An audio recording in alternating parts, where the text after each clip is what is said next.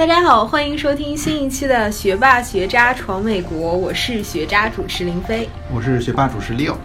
感觉好久没有在办公室录音了。因为那个雷亚和何山都跑去不同的地方了嘛，一个回国了，一个去了达拉斯，所以我们很多时间都花在那个网上录音。对对，远程三 D 连线。对对是，所以今天回到办公室感觉特别好，而且我办公室呢又多了两位本地洛杉矶的小伙伴。对，而且他们两个呢都穿了汉服，一瞬间有一种从办公室穿越到了古代的感觉。对，非常特别的一期节目吧，因为我们前面做了两位古装美女，是吧？对对对，是的，我们来介绍一下，一位是 Iris。还有一位是兔兔，来跟我们听众朋友打声招呼吧。Hello，大家好，我是南加汉服协会的 Iris。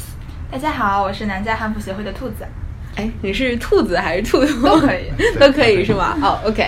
对，今天这期也是比较特别的节目嘛。两位嘉宾也介绍他们是南加汉服协会。我为什么我们今天会请两位嘉宾嘛？因为我们的节目叫闯美国嘛。但是在闯美国过程中，我觉得对一个文化的认知也是非常重要。特别是我们在海外的留学生或者华人，我觉得对国内的一些文化、一些传统文化是非常注重。而我觉得像汉服就是一个非常非常重要的一部分嘛。所以说很有幸的请到两位嘉宾跟我们讲一下。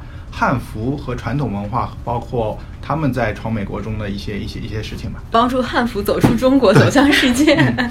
对对，因为林飞像我们现在在国国外生活，基本上如果能接触汉服，也就是看电视剧，因为对，在我们平时生活中基本上没有这样的一个元素吧，是吧？对，是的，像我们接触古装汉服，唯一的来源就是电视剧。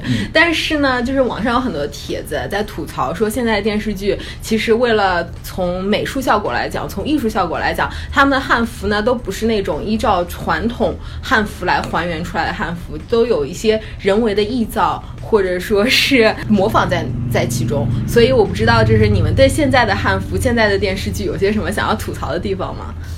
就是首先明确的一点是，我看古装电视剧看了这么多年，没有看到哪一部电视剧里面就是穿的是正统的汉服，基本上都是经过了。舞台效果的一些改造，嗯嗯，呈现给大家的东西。对，因为电视剧里面我们可以理解，它为了视觉效果，一定会对服装做一些变化。对，但是有一些的确是改的有点过分了。嗯，很多玄幻的来讲，对，就比如说像最近比较火，哎，不对，之前比较火的。花千骨，花千骨应该算是修仙类的嘛，就是它的服装有点 是。三生三哦，三生三世十里 想了半天。虽然我自己是觉得，就是嗯，你这种是修仙类型的，你变一变就是也无可厚非，它毕竟不是一个真实存在的，但是。之前艾瑞斯提过那个，嗯，《女医明妃传》，对，就是因为之前《女医明妃传》上映的时候，就是大家是拿她，就是拿他们演员穿的衣服是当做正统汉服来宣传的，嗯，然后，但是呢，当他们真正把这个东西拍出来之后，你会发现，就是他们有些东西确实是参考了一些，就是古籍或者是什么什么古画之类的，但是有些东西就是。可能这么说有点过分，就是虚有其表，就是你仔细看的话，可能它外面看起来比较像，但是实际上剪裁方面会有会有很多问题。嗯，对，也就是说，它模仿了一个大概的轮廓，但是非常多的细节没有做到位。对，然后就举一个细节一点的例子吧，就是它里面有很多人物穿的是马面裙，就是如果你仔细去看的话，它那个裙子是正，就是前面后面都是平的，侧面是打了褶子的。嗯，那个是属于比较有明朝特色的一种裙子，叫马面裙。但是它上面的那些装饰性的花纹，就比如说西兰和底兰，就是西兰就是膝盖上面那一条装饰性的花纹，底兰就是最底下装饰性的花纹。你仔细看的话，那些花纹的分布是有问题的。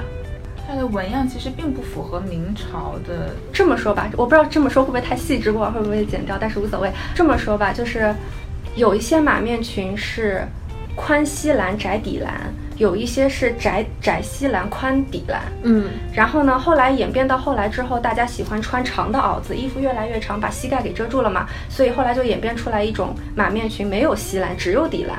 但是你去看《女兵明妃传》的，它有一些裙子，它是只有西兰没有底栏的。那么历史上是这种东西是不存在的。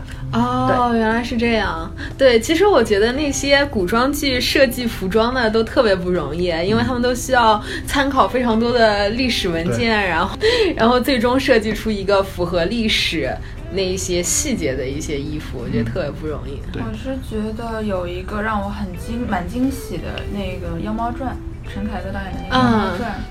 我觉得它真的是还原了一个大唐盛世，它里面的每一个服装，所有的场景的设计。都是很符合唐代当年的这样的一个风貌的。嗯，女不管女性的齐胸啊，还有弹领啊，还有男士穿的，就比如那个时候唐代有胡服嘛，就比如唐男生穿的圆领袍，然后男生蓄的胡子，都是很符合唐代当年的风貌的。所以我这个蛮惊喜。如果有兴趣的听众可以去看一下这部《妖猫传》，然后了解一下大概唐代的汉服到底是一个什么样子的。嗯。是讲一下你们为什么会喜欢汉服吧，因为我觉得来美国的小伙伴们和汉服还是有一定距离的，就感觉我们没有接触到这样，所以说我很好奇两位是，呃，差不多什么时候来美国，然后是来美国以后才慢慢喜欢上汉服，还是在国内已经有这样一个汉服的一个嗯很喜欢的呢？对，在来美国之前，其实我并不了解汉服，嗯，我只是说从小喜欢看古装剧，然后会对那些就是宽袍大袖的衣服比较感兴趣。但是那个时候还不知道就是古装和汉服的区别。我是来了美国之后，嗯，大概在我看一一四一五年的时候，嗯，对，那个时候才知道了汉服这个东西。因为说实话，汉服在我刚来美国那个时候就是还不太为人所知嘛。嗯。然后也是最近这个汉服复兴运动比较火，然后渐渐进入了大家的视野。那么我知道的相对比较早一些，大概一四年一五年的时候就开始，嗯，开始去了解它。它吸引我的地方，先首先大部分汉服都是很好看的，嗯，就是它比较符合我的审美，就是因为汉服和现代很多服饰有一个挺重、挺挺大的区别，就是说汉服它是属于比较宽松的，就整体来说比较宽松的，它不会说特别去刻意的去修饰你的身材什么的，所以就是基本上你各种身材也好，怎么样都好，你你都可以，就是总有一款汉服适合你。后来了解的多了之后呢，就觉得说，哎，汉服这个东西它不仅仅是外表好看，然后穿上它之后就会情不自禁的去做一些就是符合汉服气质的一些事情。嗯，所以渐渐的时间长了，你说整个人都变淑女了那种感觉。嗯，对对对，会，因为汉服基本上都是，你像如果是裙子的话，基本上都是及地的长裙嘛，那你穿着它当然不可能去爬树啊、干嘛翻墙啊之类的，对，所以。就是时间长了之后，行为上受到了约束，然后渐渐的就会整个人的行为举止会变得稍微更加淑女一点、缓和一点。哎，没有想到汉服还有有助于提升个人气质的作用。那兔子你呢？哦，我我我很不好意思讲，就是我真的穿汉服爬过树。我我我是接触的比艾瑞斯还要早几年。我是因为就是小时候是学古筝，嗯，但是。就当时还没有意识到我真我是喜欢传统文化的，直到我后来就是乐器已经放了很多年之后，我突然有一天发现了一个叫古风音乐的一个东西，嗯，就是这是也是我们两个的共同爱好啦，就是接触了古风音乐大概一年多以后，然后那个时候我上大学是二零一二年，我是在国内那个时候在国内，然后我一二年的时候就加入了一个。国内蛮元老级的一个汉服社团，就是现在汉服春晚的主办方，就紫金汉服社。嗯，然后也是我们学校的社团了。然后从那个时候开始，就开始认识到汉服的形制啊。然后那个时候会去在北京那边就，呃，去找布料，然后找裁缝这样子。我是一六年大学毕业来的美国，然后在美国就发现了我们这边也有一个。对，哪家汉服对海外的汉服协会，然后就蛮开心的。嗯，所以我接触汉服，其实就是我在学校的时候，以前在大学的时候，只是一个参与者，嗯，然后只是单纯的觉得，呃，有蛮好看的衣服啊，然后有共同爱好的小伙伴。来这边了之后，才真的产生了一种传播文化的使命感，嗯，所以参与度就高了很多。看来大就是你们每个人都跟汉服有非常深的渊源。就像 Leo 刚才说到，就是其实汉服离我们本身还是挺远的，至少我们在日常生活当中，我们对汉服的接触其实并不是非常多。对，特别是在美国，很少能接触这样的一个汉服的文化嘛。然后我个人这边有一个问题，就是很好奇，因为我们在那个呃电视剧里或者电影里面看到，基本上都是啊、那种古装，然后呢，现在很很火的很多就是像 cosplay。然后还有就是汉服，所以说这三个概念在我脑子里是不是很清楚？我是觉得好像都有很多相同点，就不知道像两位今天两位这个呃比较对汉服比较专家级的人物，能不能帮我解释一下，就是汉服、古装和 cosplay 它们的区别在哪里？嗯，我觉得应该这么讲吧，就是汉服其实它不仅仅指代某一件衣服，它是指代一个一整个服饰体系。然后 cosplay 的话，就先讲汉服和 cosplay 的区别。cosplay 的话，就是你要 翻译起来是角色扮演，嗯就是你得有一个确定的角色，然后你穿的像他，你行为举止像他。嗯那么汉服不是，汉服就是就是并没有某一个特定的角色在那儿。就比如说你去日本穿和服，你不会说我现在正在 cos 一个日本人，对吧？不会这么说。对，对。然后汉服和古装的区别的话，我觉得是就是古装这个汉范围会比汉服更大一些，嗯就是只要你看起来。就是比较像是古代人会穿的东西，你可以把它统称为古装。嗯但是汉服的话，它必须是有一定的就是形制要求，嗯就是你必须是和之前就和我们目前的，比如说出土文物也好啊，壁画也好啊，那些东西就是比较接近的。就是我们我们通过研究那些以前的服饰，给它整理归纳出来的一些东西，必须体现在你这个汉服里面。嗯，它不就是有专业性在。对对对，嗯得有专业性在。对，对，但是汉汉服的话，我个人以前有一个感觉，就是汉服有可能就汉朝汉朝的服装，我相信大家都有这个迷思吧。汉服其实是汉民族服饰的简称，所以它是涵盖了从黄帝时期开始一直到明朝，就是整个汉族，包括汉族以前那个华夏族，大家主体穿的服饰。嗯对，可以嗯这么认为，对就是汉服这个汉，你可以理解为汉民族或者是汉民族文化。嗯因为现在就是在中国发展史上，有很多很多民族融合的这样的一个先例。这是中国这么多民族，它不可能说是一个民族永远不受外部文化的入侵或者说是融合这样子。所以汉服你可以理解为以汉民族文化为主体，然后在时代发展中逐渐融入了其他部分文化产生出来的这样一个服饰体系。嗯就是你可以理解为像像唐朝，我们有就是胡服的这样的文化融合，然后像就是从从一开始的那个马王堆那个是商周是呃汉汉代，从汉代一开始的曲举那样的一个很就是很不方便行动，也好像被像那个大被子裹在身上一样的汉服。到后来发展为到宋朝的被子很轻便的，然后到胡服骑射，到所有的东西你都可以认为它是一个汉服的演变史。对，就是由于不同民族的融合影响，然后汉服在整个历史过程当中也是不断的在被改良，不断的在变化。在汉服是要代表一个很长一个时期，估计已经是呃上过一千年、两千年，有个很，然后在每个历史时期，实际上有可能汉服都是不一样的，不一样的的。我个人印象比较深，应该是唐朝时代的衣服吧，因为感觉也是因为电视剧的影响，感觉唐朝的衣服就是前面。两位嘉宾说的那些，我就感觉非常像《妖猫传》里面那些，就是给我印象最深。我不知道林飞，你对哪个时代的对，我觉得可能也是唐唐代的服饰吧，对我印象比较深，因为我记得当时看那个《满城尽带黄金甲》，以及就是后来的那个武则天，呃武媚娘传奇？对《武媚娘传奇》，对那时候的人穿衣服好像基本上都会是那种抹胸的衣服，是吧？就是它那个腰带比较高，然后一直到胸就是胸口这边。这个其实它有借鉴真正的唐唐代的汉服的元素，但是我刚刚你说的那个，尤其是武媚娘传奇，我们想吐槽的。来，我们给你吐槽。对对，因为对，的确，那个唐代的话是弹领的话，它是有圆领可以开的，就是稍微大一点。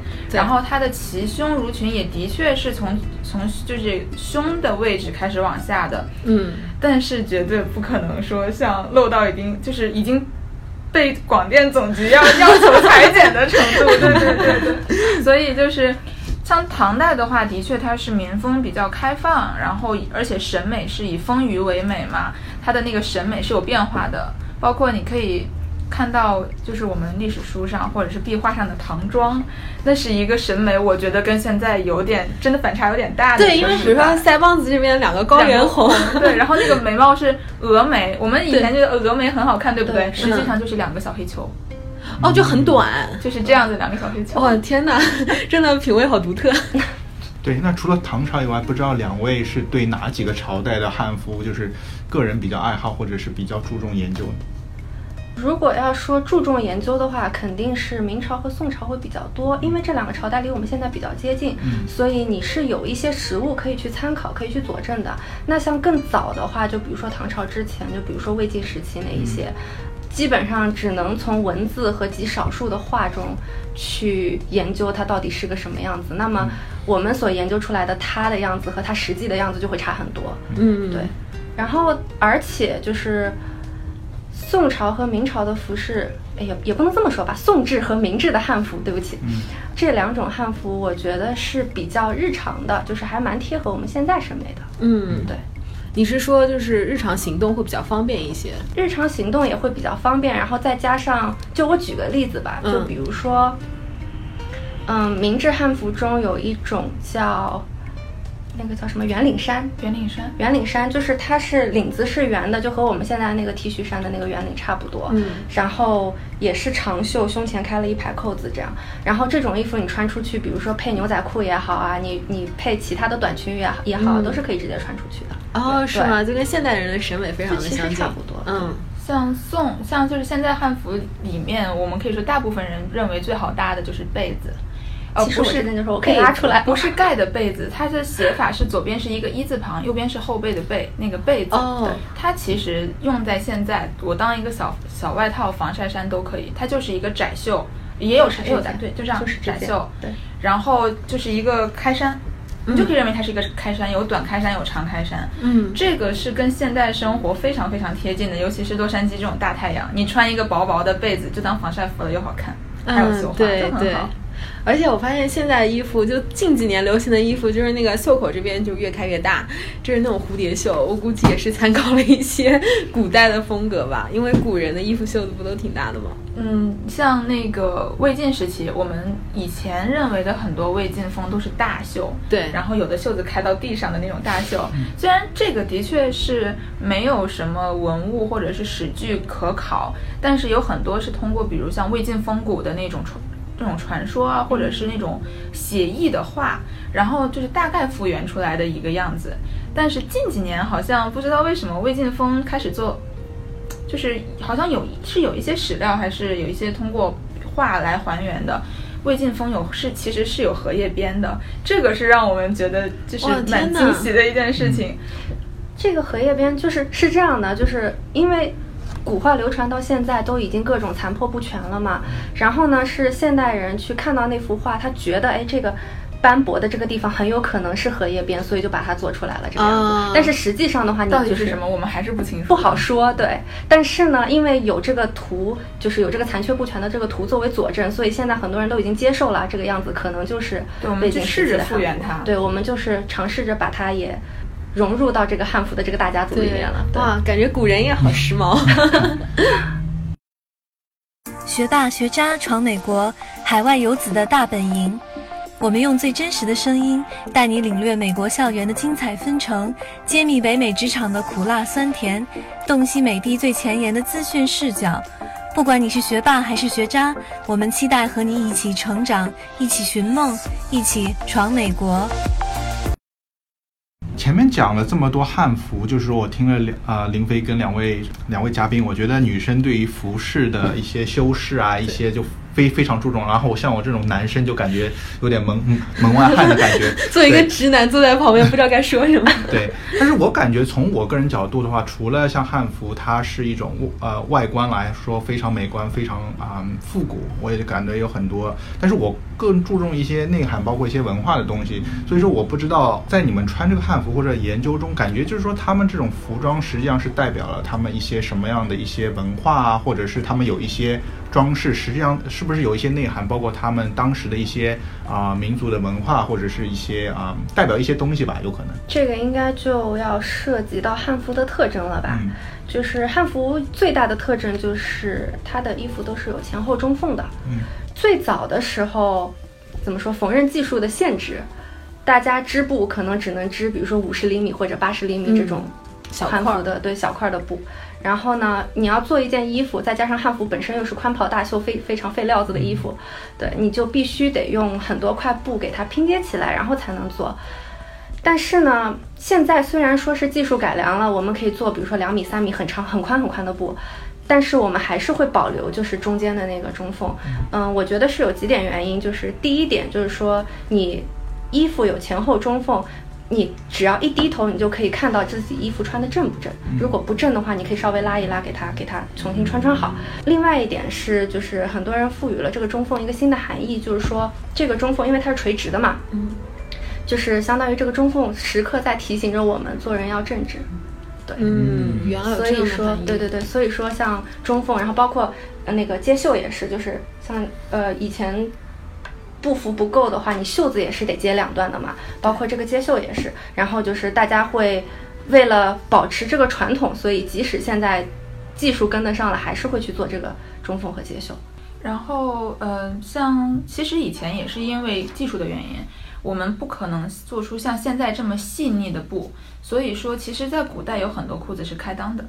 嗯。对，哦，是吗？是的，Aris 也有一条，就是有有一条就是那个 复原的纵裤，复原的它真的是开裆的。对，那女生的裤子吗？女？生的裤子。对，但是这个其实我们现在穿来是不方便，但是在古代这个没办法，因为如果布料很粗糙的话，你如果贴身穿是不舒服的。那如果你穿着开裆裤，或者说是就是单纯的一条裙子，那你的坐姿和你的行为一定会要注意一些。比如古代有一个词叫基坐，就是像簸箕一样两腿张开这样做。你可能看现在看到美国有很多孩子啊，他们就是包括现代人都会这样，我我往地上一坐或者在床上一坐，我的这个我腿想怎么摆怎么摆。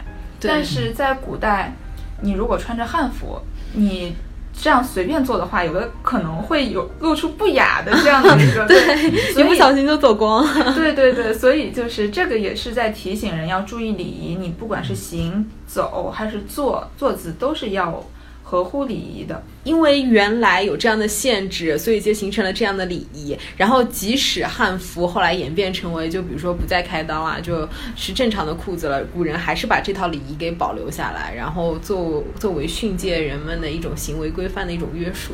嗯对，我觉得听了那个中缝那个为和为人正直这个啊、我觉得就是非常对我来说，感觉印象挺深刻的。对，对，没想到还有这样的教育意义在背后。还有一些服饰，就是你也能看出来，就是古人对这个世界的理解。就比如说周天子祭祀的那个礼服，它是玄玄衣熏裳，对吧？对，对。然后呢，为什么这么做？是因为古人认为天是玄色的，地是熏色的。哦，你能再重复一下那个词吗？玄衣熏长，玄衣熏长，玄玄就是红色的衣服，玄玄是黑色。啊啊，黑色的衣服。对，然后那个熏是有点像橘红色的那种，就是红里带点黄那种吧。对，它有点像，就是琥珀，不不不是琥珀，不是琥珀，就是有点像橘黄色。对，反正嗯，对，就是朱，也没有没有朱红色，反正大概就是深橘红色对。对对对对，差不多嗯差不多。然后就是玄衣熏长，长长就是长我们的的衣裳的裳的那个哦字，对，哦下长，对。然后，对这个代表是古人对天地的理解。然后还有就是那些大袖，他们的袖子。就是是由两块拼接而成的嘛，刚才嗯讲过了。然后它是有一块是方的，有一块底下是有一个弧度的。然后嗯这个也是印证了古人对天圆地方的那个了解。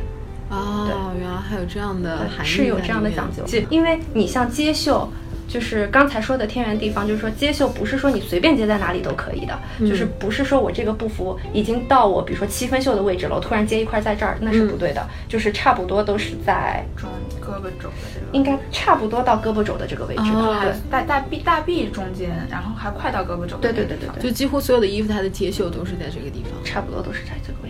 那除了那个服饰以外，我觉得对女生来说很关键就是妆容嘛，对吧？对那我觉得像你们这样，如果对啊、就是穿很多汉服的话，对你们这种服饰啊、装饰啊，有没有配就是对饰之类，的就古人是不是也用很多这种很高档的化妆品呢？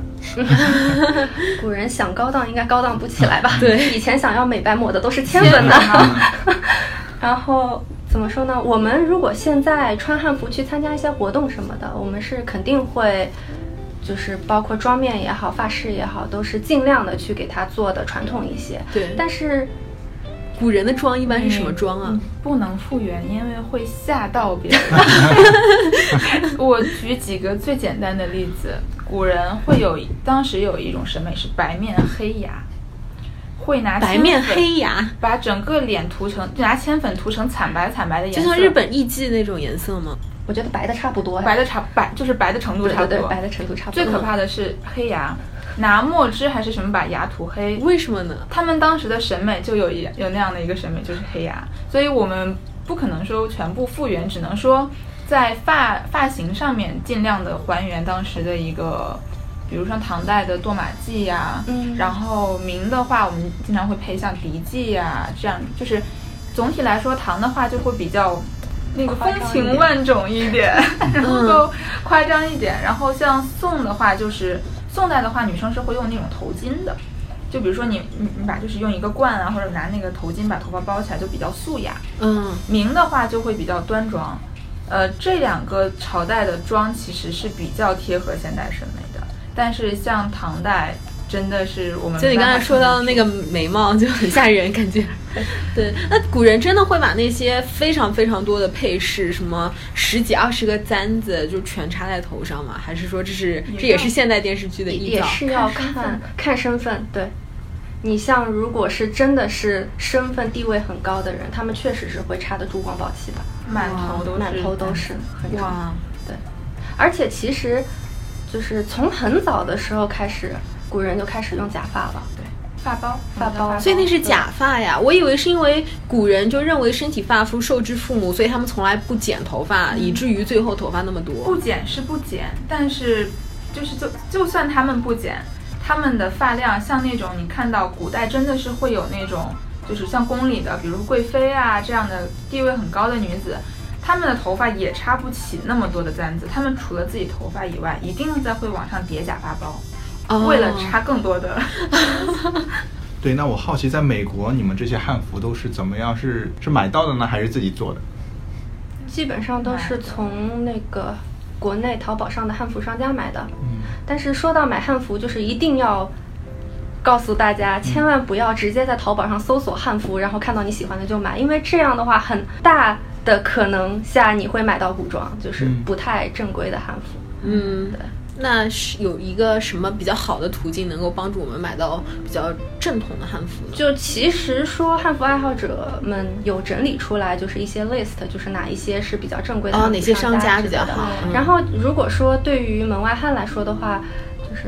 可以去关注一些汉服商家平台之类的，就比如说像汉服资讯是一个做的非常好的平台，它每天都会推哪一些商家有上新啊之类之类的，嗯对对，这些是很不错。就是还有一些就是已经现在有的就是。呃，很多人认为它是正规的汉服商家，但其实里面也会有一些就是做的做的不太好的东西，比如说像明制的那种交领的袄子，会很要求版型，就比如说是你的裁剪、你的领宽啊，然后你的布料使用啊，就是很容易就做的，比如说领子不服帖，或者说是你的系带，然后导致你的整个衣服是有褶皱的、不平展，有很多这样的问题。然后建议新手，建就建议新手买的时候，可以说是就是找商家聊一聊，然后讲一下你的尺码，或者是找那些。已经买汉服比较多或者做汉服做过有经验的人、来交流一下这个版型的问题，然后再去挑选。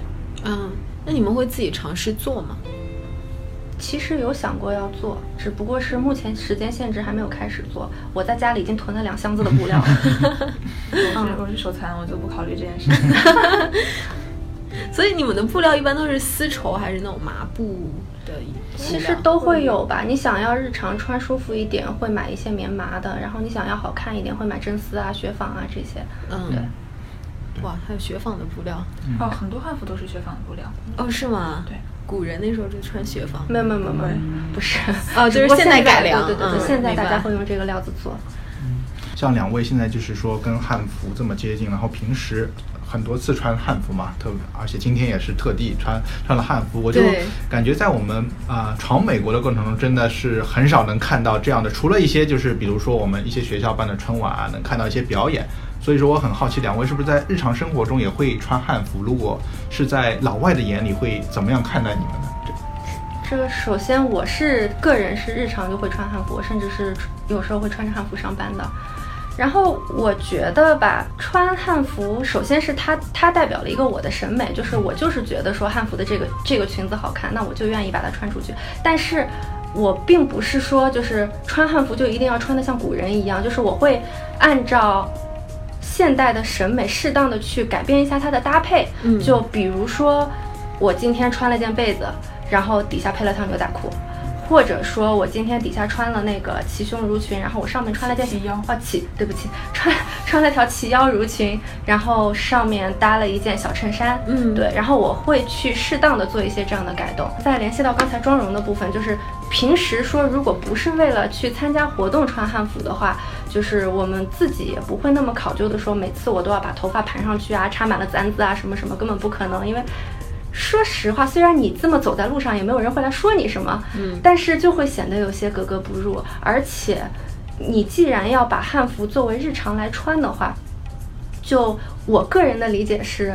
所谓的日常，就是和你你穿汉服与不穿汉服，对你生活中其他事情的影响是一样的。就比如说，我不可能为了穿这个汉服，我每天都要额外花两个小时去做我的妆发，然后我也不可能说，我就为了，就是我就为了好看，我硬要穿一个大袖，然后去爬山。对啊，就是这个就不是我所谓的生活造成不便。对，嗯，对。嗯，我是我平时没有像艾瑞斯穿日常穿的这么多，然后对于我来说，我顶多就是比如说把像我刚刚提的把被子当防晒衫，然后把圆领袍当风衣穿这个样子。然后因为我是平时的工作原因吧，我不太喜欢穿裙子，因为行动会稍微有点不变。嗯。我自己是认为，嗯，我每次如果是穿全套出门，就是你，比如说你一眼可以看出来，哦，我今天应该是有一个什么小活动啊，或者说今天精心打扮过了。每次穿成这样的出门的时候，只外很多外国人会给予很好的反馈，嗯，就他们回来夸你说，嗯，你的这个衣服好好看啊，就是你，就是这个是中国的衣服嘛，就当他们得知这个是中国的历史的服饰的时候，会觉得。哇，这个真的很很漂亮，很棒。之前我们在有一次活动的时候碰到过一个，也是一个呃美国的一个老奶奶吧，然后她会跟我们讲说，她说我看所有的历史，呃没如果没有中国的，那这个历史是不正确的，就是在她的在她的脑海里面就是。中国的历史是没有断代最悠久的，那么你的文化也是这么一脉传承下来的，这是一件非常非常值得自豪的事情。嗯，对。所以，反倒是我们在穿汉服的时候收到的来自外国人的反馈，会比我们很多华人甚至是亚洲人的反馈更要积极。嗯嗯。说到这个，我突然想到一件事儿，嗯，就是有一次我就是在出门的时候，就是也是很日常出门，我穿的就是今天这一套。嗯。然后刚走到车边，我还没有开车门，突然旁边一辆警车开过，插的一脚急刹就停在了我面前。然后 警察摇下车窗说了一句 “You look so pretty”。看来警察也被汉服所吸引。然后说了两句之后又开走了。对，然后是会有一些这样的事情发生。嗯，对。对，所以说外国人更愿意接受像中国这种传统的。现在国内，我很好奇，就是在国内的话，汉服发展是一个什么样的情况呢？也会有非常多国内的小伙伴，他们想要去了解汉服，或者甚至说是，比如说自己买汉服呀，或者做汉服之类的情况吗？现在其实已经很多了，就是现在汉服复兴的发展已经进入到了主流媒体的视野当中了。比如说像前几天三月初三的那个中国华服日，这阴历三月初三，对对，阴历三月初三的那个华中国华服日，这个应该算是中国官方。对于我们汉服复兴运动的一个支持吧，我觉得算是。嗯，因为之前从大概零八年、零几年开始的时候，汉服复兴一直是一个民间自发组织的这么一个活动。嗯。今年的三月初三确实是第一次官方发起的活动，所以这个对我们来说意义很大。嗯，对，感觉受到了官方的支持，政府的支持。那你觉得在这场汉服的复兴运动当中，比较积极的是一些什么样年龄段的人群呢？是属于那种年龄比较偏大，然后对传统文化了解比较多的人群呢，还是说那些年龄比较偏小的那些九零后或者零零后？其实我觉得这个应该从一开始的汉服运动的那群人，就是追溯起来，那个大概其实还是在九几年的时候就有第一批人开始做汉服复兴了。那你这样从这个时间追溯下来，你从第一批人发展到我们前几年的这样一个人群，年龄跨度其实算起来还蛮大的，因为你第一批的人现在其实已经是三十多岁了，三三呃，其实快到四十岁的也有，嗯，包括像方文山，大家理了解的，就是一个狂热的汉服爱好者，我觉得。哦，是吗？方文山，对，哦，难怪他写的那些歌词都非常的有古香古色，嗯，对。然后你看他，他之前那个有有一些 MV 里面确实穿的都是汉服，嗯，对的。所以像从他们像三十多岁，有像现在的纽约汉服社的那个社长，也是大概就是呃这个年龄层的，算是比较早一点汉服复兴的这些人，嗯。然后到现在，呃，像一些新的，比如说新的高中生、大学生也开始对汉服有了解了。那这个年龄跨度其实是有一二十岁的这样的一个差距的。嗯，对，所以其实活跃群体的年龄跨度还是非常广泛的。嗯，对。因为现在啊，很多人应该包括我吧，现在在玩两个神器，一个叫快手，一个叫抖音。原来你也这么 fashion。我觉得这真的是神器，对吧？啊，特别是抖音上，我是觉得，嗯，在我这个刷的过程中，看到很多像古风的一种风格，然后有很多唱古风歌，然后很多，嗯，就是穿汉服这种啊，所以说我也分不清楚叫 cosplay 或者是汉服，但是我不知道两位有没有关注？我觉得，因为抖音是一个非常接地气的文化，它。它实际上就传达了一个，就是说我们日常的一些文化。我不知道两位对这个这个上面有没有关注，还是只是我一个人在玩呢？你应该不是一个人，我是日常刷抖音的啊？是吗？你们都是？原来我们是这个屋里面最 out 的就是我了，是吗？我才没有上过抖音。嗯，原来我们是主流，你现在已经被淘汰。我对我也被淘汰了。我们是经常刷，然后确实我也蛮惊讶的，就是刷了抖音才知道，原来就是国内。这么多小伙伴都在穿，而且是非常非常普及了，已经。嗯嗯。然后就除了说穿汉服的视频以外，其实你还能看到很多就是他们做簪子的视频，然后包括写书法的视频，其实还都蛮多的。哦。对。看来喜欢中国传统文化的人群在国内是非常非常多。对。其实抖音里面，我是有一次晚上睡不着觉的时候刷抖音，刷到了一个。惊喜不算惊喜吧，就是刷到了一个人，然后我发现这个人是我们蛮喜欢的一个汉服商家的老板，嗯，就是黄山，他其实自己本身是一个 coser，应该是的。其实有很多就是这个圈，我觉得算是圈子的交融吧。就是他虽然自己可能是 coser，他自己长得蛮蛮蛮帅的一个男生，嗯，但是他做的汉服都是很版型啊，就是绣花什么的，我觉得都是蛮正规的。所以我刷到他的时候，我觉得嗯蛮惊喜的，就是颜值和文化的结合。对，嗯，原来也是看脸的社会。说到底，那我个人作为一个男生，我想问一下，因为感觉好像汉服是女生穿更接地气、更漂亮。然后我不知道你们周围有没有很多男生穿汉服，然后男生对于汉服的喜好是不是会有一点不一样？提到男生穿的话，首先推荐圆领袍，真的很帅。嗯，就是圆领袍是一种。唐制汉服的形制，然后呢，你如果把它敞开穿的话，其实和现在的风衣是并没有什么区别的。嗯，对。然后其实如果你们感兴趣的话，也可以去搜一下。你们一说到圆领袍，就我脑子里冒出的第一个印象就是那种做官的那些人，他们穿的官袍，那个是圆领袍吗？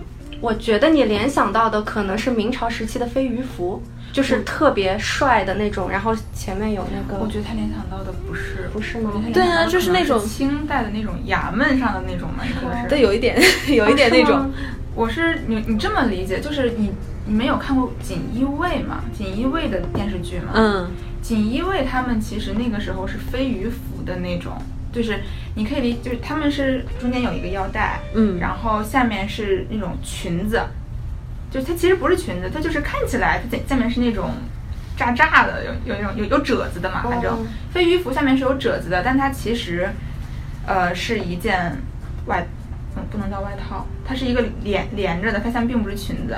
然后你把下面的那个褶子去掉，你就得你就想它那个衣服是整个一片下去的，是直的，那种就是圆领袍。哦。没有图片，说起来好伤啊。对哎，我们到时候就是做一下 research，然后我们在微信公众号上可以把那个圆领袍的衣服给呃照片给放出来，这样的话大家会有一个更直观的一个了解。对，然后男生穿的话，其实就是我觉得现在之所以很多男生不愿意穿汉服，是因为很多男生觉得不愿意穿裙子这样。那其实古代的话，就是男生也会穿裙子。对 对它其实裙子里面是裤子，只不过那个裙子是外面罩着的一件衣服。他们不叫裙子，就是下长。下长，对，衣服的那个衣裳的那个长。嗯对，男生穿起来就不叫裙子，大家可以克服一下这个心理难关。对对对对对对，不要管它叫裙子。对，所以所以 Leo 是有打算尝试一下吗？目前没有。啊、说了这么多，我觉得今天时间也差不多了。但是我是觉得我们还是有很多关于汉服，特别是我们有可能啊、想请两位讲一下他们汉服协会吧。我觉得在美国的那个啊、能有这样的协会，他们到底是什么意义存在？有可能下期节目我们会更多讲这些。但是这期节目，我觉得我们最后一个问题也想请问两位，就是说，因为我们的呃题目叫我们的节目叫“学霸学家闯美国”，所以说在闯美国过程中，你们觉得对于这个汉服，对于你们在美国呃呃生活学习中带有什么意义？包括前面啊、兔兔也讲了，就是有可能身上有一点一点有使命感，所以说我个人好奇，你们在闯美国过程中，这个汉服文化对于你们你们来说啊、是一个什么意义？我觉得除了刚才兔兔涉及到的使命感以外，其实还有很重要的一点就是归属感。嗯，嗯对，就是感觉自己还没有离开祖国。对。